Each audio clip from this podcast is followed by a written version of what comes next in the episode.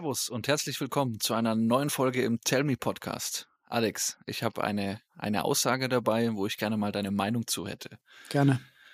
Wer fragt, der führt. Was hältst du davon? Trifft absolut zu 100 Prozent und wahrscheinlich noch mehr zu. Ja, bin ich großer Fan von. Was veranlasst dich dazu, diese Meinung zu haben? Ja, lass uns ein Beispiel nehmen. Jeder kennt's. Man ist vielleicht mal auf einer Feier,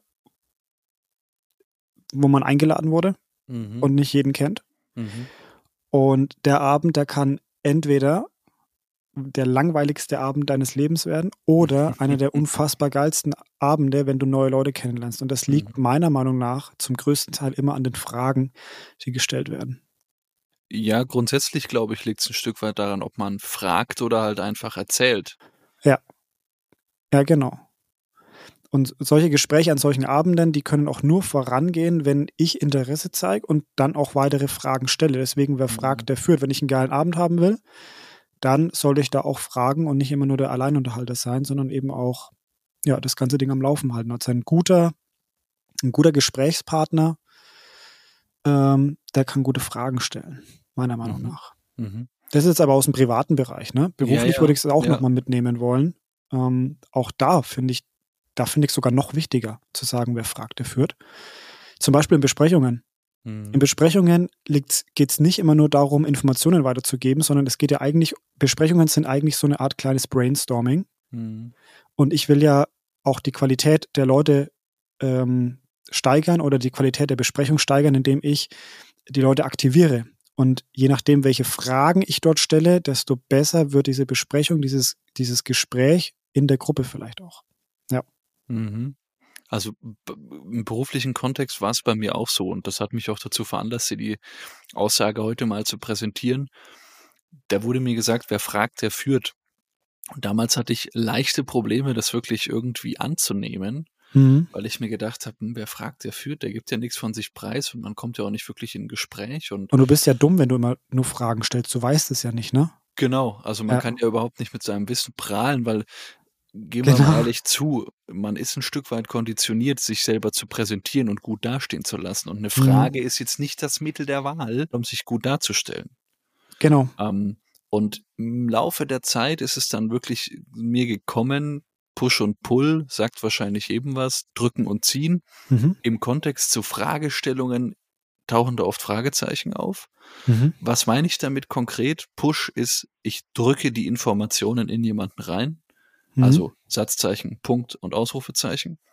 Pull, ich ziehe mir Informationen vom anderen. Satzzeichen, Fragezeichen. Das heißt, du kannst über Push und Pull relativ einfach beeinflussen, wie ein Gespräch ausgeht. Mhm. Über Punkte und Ausrufezeichen ist es relativ kurz abgefrühstückt. Aussagen wechseln sich ab. Ohne Fragen versandet das Ganze dann auch. Genau. Da ist kein Spiel. Richtig, da ist kein Spiel, kein, kein verbales Ping-Pong. Mhm. Äh, ähnlich wie bei geschlossenen Fragen. Äh, geht's dir gut? Ja, nein. Also da, Oh da ja. kommst du dann auch relativ schwer in den, äh, ich nenne es mal bildlich gesprochenen Ballwechsel. Ja. Wenn du allerdings in die offenen Fragen oder in andere Fragetypen reingehst, dann eröffnet sich eine ganz neue Ebene. Mhm. Und gerade vor dem Hinterpunkt oder vor dem Hintergedanken der Empathie ähm, in Gesprächen, also dieses wahre, wirkliche Interesse, wir hatten es ja neulich in der Folge, Ja. am anderen, ist natürlich eine Fragestellung mit offenen Fragen, mit hypothetischen Fragen, mit wirklich ernst gemeinten Fragen Gold wert. Cool. Mir fällt dazu so ein klassisches Zitat ein.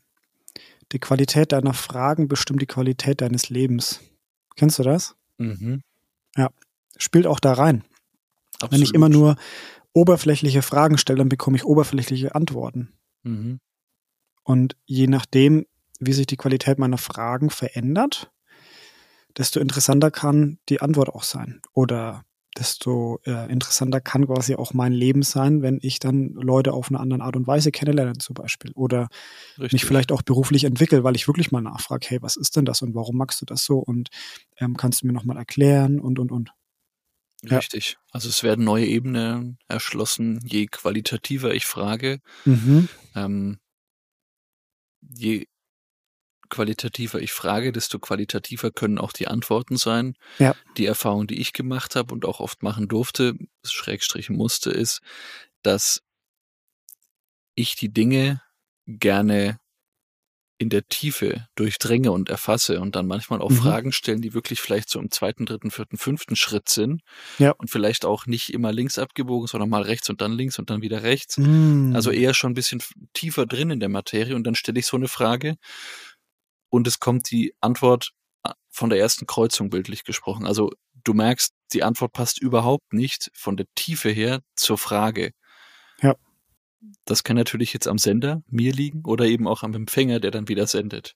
Am Der- anderen. Vielleicht ist der andere auch getriggert und möchte unbedingt diese Info noch rauslassen, Mhm. weil die plumpe und simple Antwort vielleicht ihm nicht ausreicht und er aber mit dir reden möchte. Also unfassbar toll.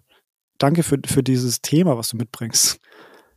Fragen sind Gold wert, Leute. Beschäftigt euch mit Fragen, mit den Fragen, die ihr euren Leuten stellt, die ihr euch vielleicht auch selber stellt. Ist ja auch spannend, ne? Welche Fragen stellt man sich selbst? Gibt ja auch den Spruch sapere aude, also äh, wage zu denken, dir eine Frage zu stellen, das mal zu hinterfragen. Also Mhm. zum einen sich selber diese Fragen zu stellen, aber eben auch wirklich Aussagen mal zu hinterfragen. Ja, ähm, beispielsweise eine Gehaltsverhandlung. Wir können jetzt in dieser ähm, Hierarchieebene das und das nicht äh, zahlen oder können hier nicht den Sprung machen oder oder oder. Mhm. Also wenn es euch ernst ist, ja, dann fragt nach. Im Vertrieb gibt's den Spruch, höfliche Hartnäckigkeit hilft, also hahaha. Also wenn du wirklich wissen willst, warum der andere jetzt gerade einen Einwand, einen Vorwand oder auch, auch einfach einen Grund nennt und das überhaupt nicht zusammenpasst oder du das nicht fühlst, dass das stimmt, dann frag nach, aber auf eine höfliche Art. Also Mhm. höfliche Hartnäckigkeit hilft und das kannst du im Vertrieb, aber auch im, in jeder Situation nutzen. Mhm. Ähm, auch in einem Date höflich nachfragen, ja, äh, wie schaut's denn aus? Gehen wir zu dir oder zu mir? Mhm. Auch hier Fragetechniken. Was nehme ich als erstes in meine Antwort rein?